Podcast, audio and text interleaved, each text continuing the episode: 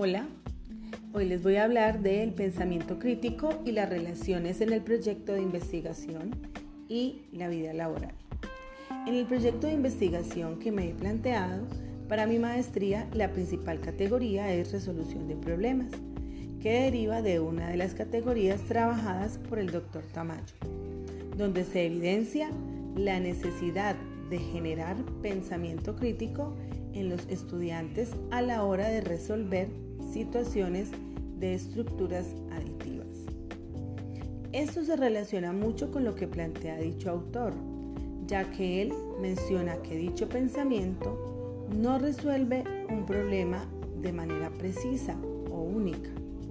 siendo este el caso de las estructuras aditivas de comparación, combinación e igualación, ya que se salen de la enseñanza tradicional a la hora de efectuar las operaciones de suma y resta, llevando entonces al estudiante a encontrar otras maneras de solucionar ciertas problemáticas en el área de matemáticas. Generalmente al estudiante se le presenta que 1 más 1 es igual a 2, pero cuando le decimos 1 más qué número me da 2, el estudiante tiene dificultad para resolver. De ahí la importancia entonces de que el estudiante tenga un pensamiento crítico para encontrar otras maneras de resolver dicha situación. Por otro lado, las situaciones aditivas utilizadas en el aula de clase por el docente hace que las prácticas pedagógicas sean diferentes a la hora de plantear problemas con dichas situaciones, lo que hace relevante la didáctica dentro del aula de clase para facilitar el aprendizaje de los niños en dicha categoría. De ahí nace entonces la importancia que tiene la planeación en nuestro quehacer pedagógico para llevar al estudiante a reconocer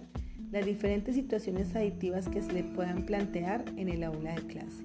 o que puedan aparecer durante todo su aprendizaje de matemáticas. Así facilitamos entonces la resolución de las mismas dejando de lado la enseñanza tradicional de las sumas y las restas. Estaremos entonces apuntando a mejorar el desempeño de los estudiantes en las pruebas internas de la institución, pero también en las pruebas externas. En dichas pruebas aparecen muchísimo las estructuras aditivas planteadas de diferente manera. Finalmente entonces, logramos avanzar en la formación de pensamiento crítico cuando el docente articula sus prácticas pedagógicas de la perspectiva de, la didáctica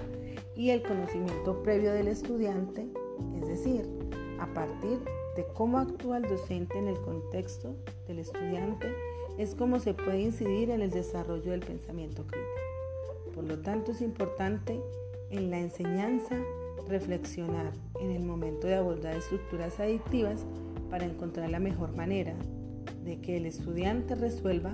buscando diferentes estrategias que le permitan finalizar el proceso de manera exitosa.